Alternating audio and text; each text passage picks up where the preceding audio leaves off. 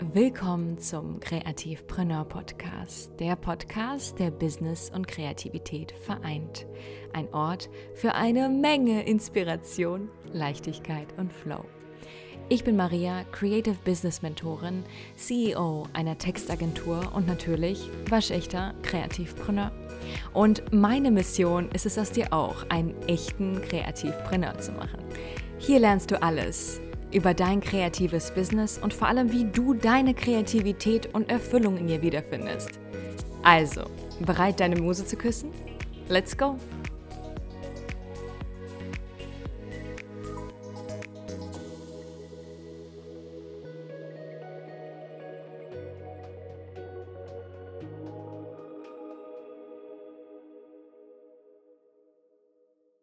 Hallo, hallo und so, so schön, dass du auch heute wieder Lust auf ein Käffchen hast. auf ein Kaffeekränzchen und mich hier besuchst. Vielleicht bist du neu hier, herzlich willkommen. Vielleicht kennen wir uns auch schon eine Weile. Ich meine, den Podcast gibt es jetzt tatsächlich schon seit August 2020. Wahnsinn. Wir haben bald feiern wir Zweijähriges. Das ist echt krass, seitdem alles entstanden ist. Also der absolute Wahnsinn. Und an dieser Stelle möchte ich wirklich doch mal Danke sagen, weil das wäre tatsächlich überhaupt nicht möglich gewesen. Ohne dich als Zuhörer, ohne die gesamte Community, die mich täglich supportet, ähm, die Nachrichten, die ich bekomme. Also es ist wirklich der absolute Wahnsinn. Jede einzelne Rezension, die ich bekomme, jedes einzelne Feedback.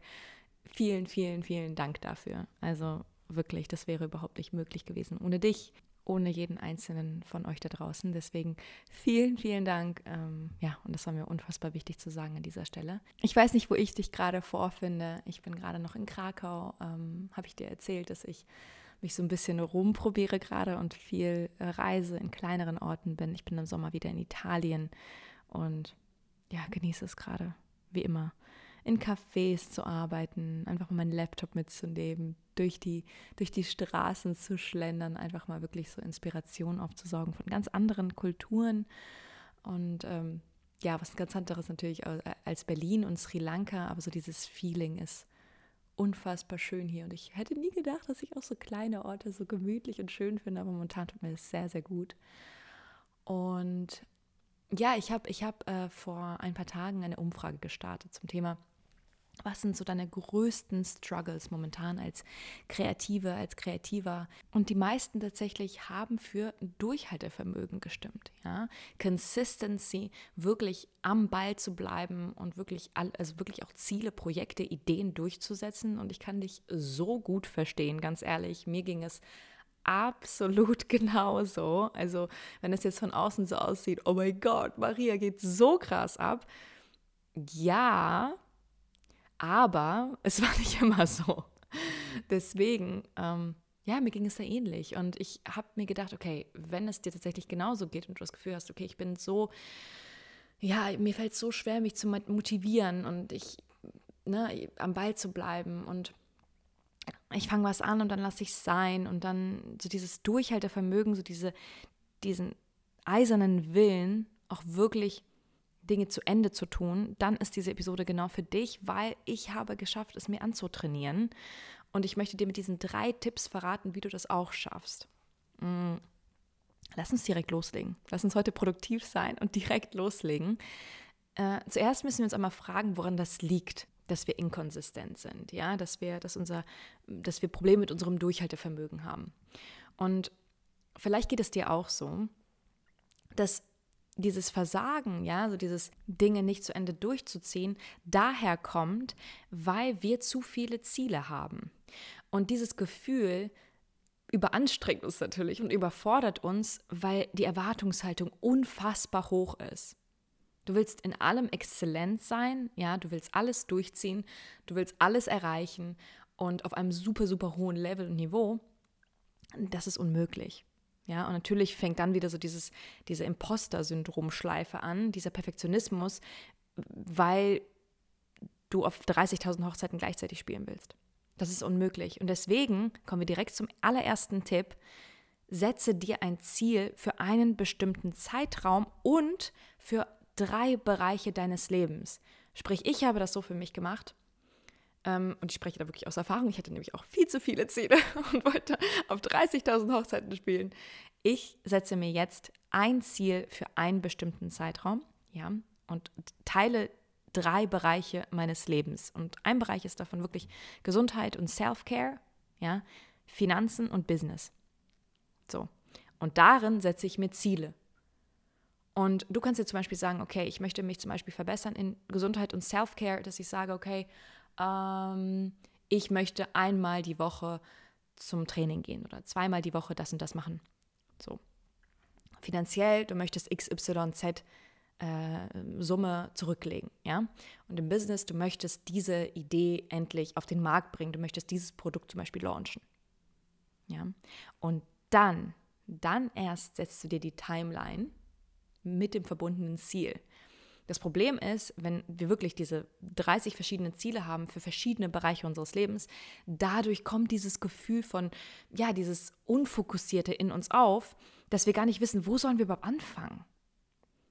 Deswegen fokussiere dich auf drei Bereiche, ja, und auf ein Ziel in diesem Bereich.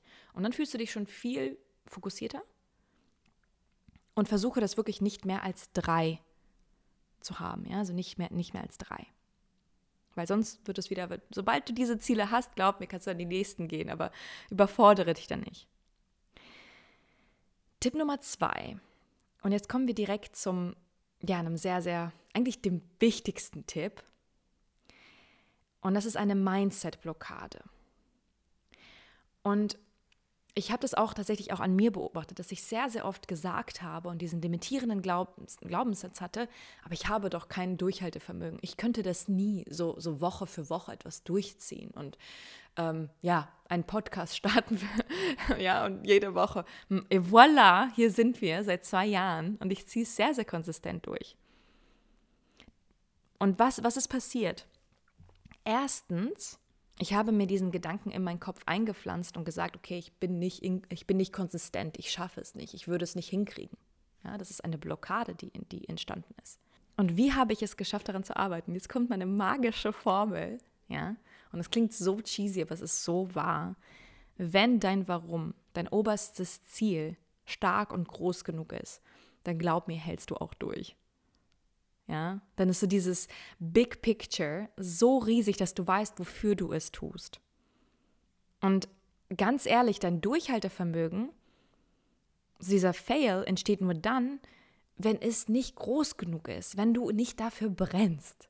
Ja, wenn du nicht so dieses innere Feuer und diese Leidenschaft spürst. Weil als ich mit Kreativpreneur angefangen habe, ja, ähm, meinen ganzen Mentorings, mit dem Podcast, jetzt mit Kreativpreneur Space, mit der Membership, für mich war es so viel mehr. Ja? Für mich war es so ein Movement. Und es ging in erster Linie wirklich darum, Kreativen zu helfen, ein Business aufzubauen, das sich nicht wie ein Business anfühlt, sondern einfach seine Leidenschaft, ja, mit seiner Leidenschaft Geld zu verdienen.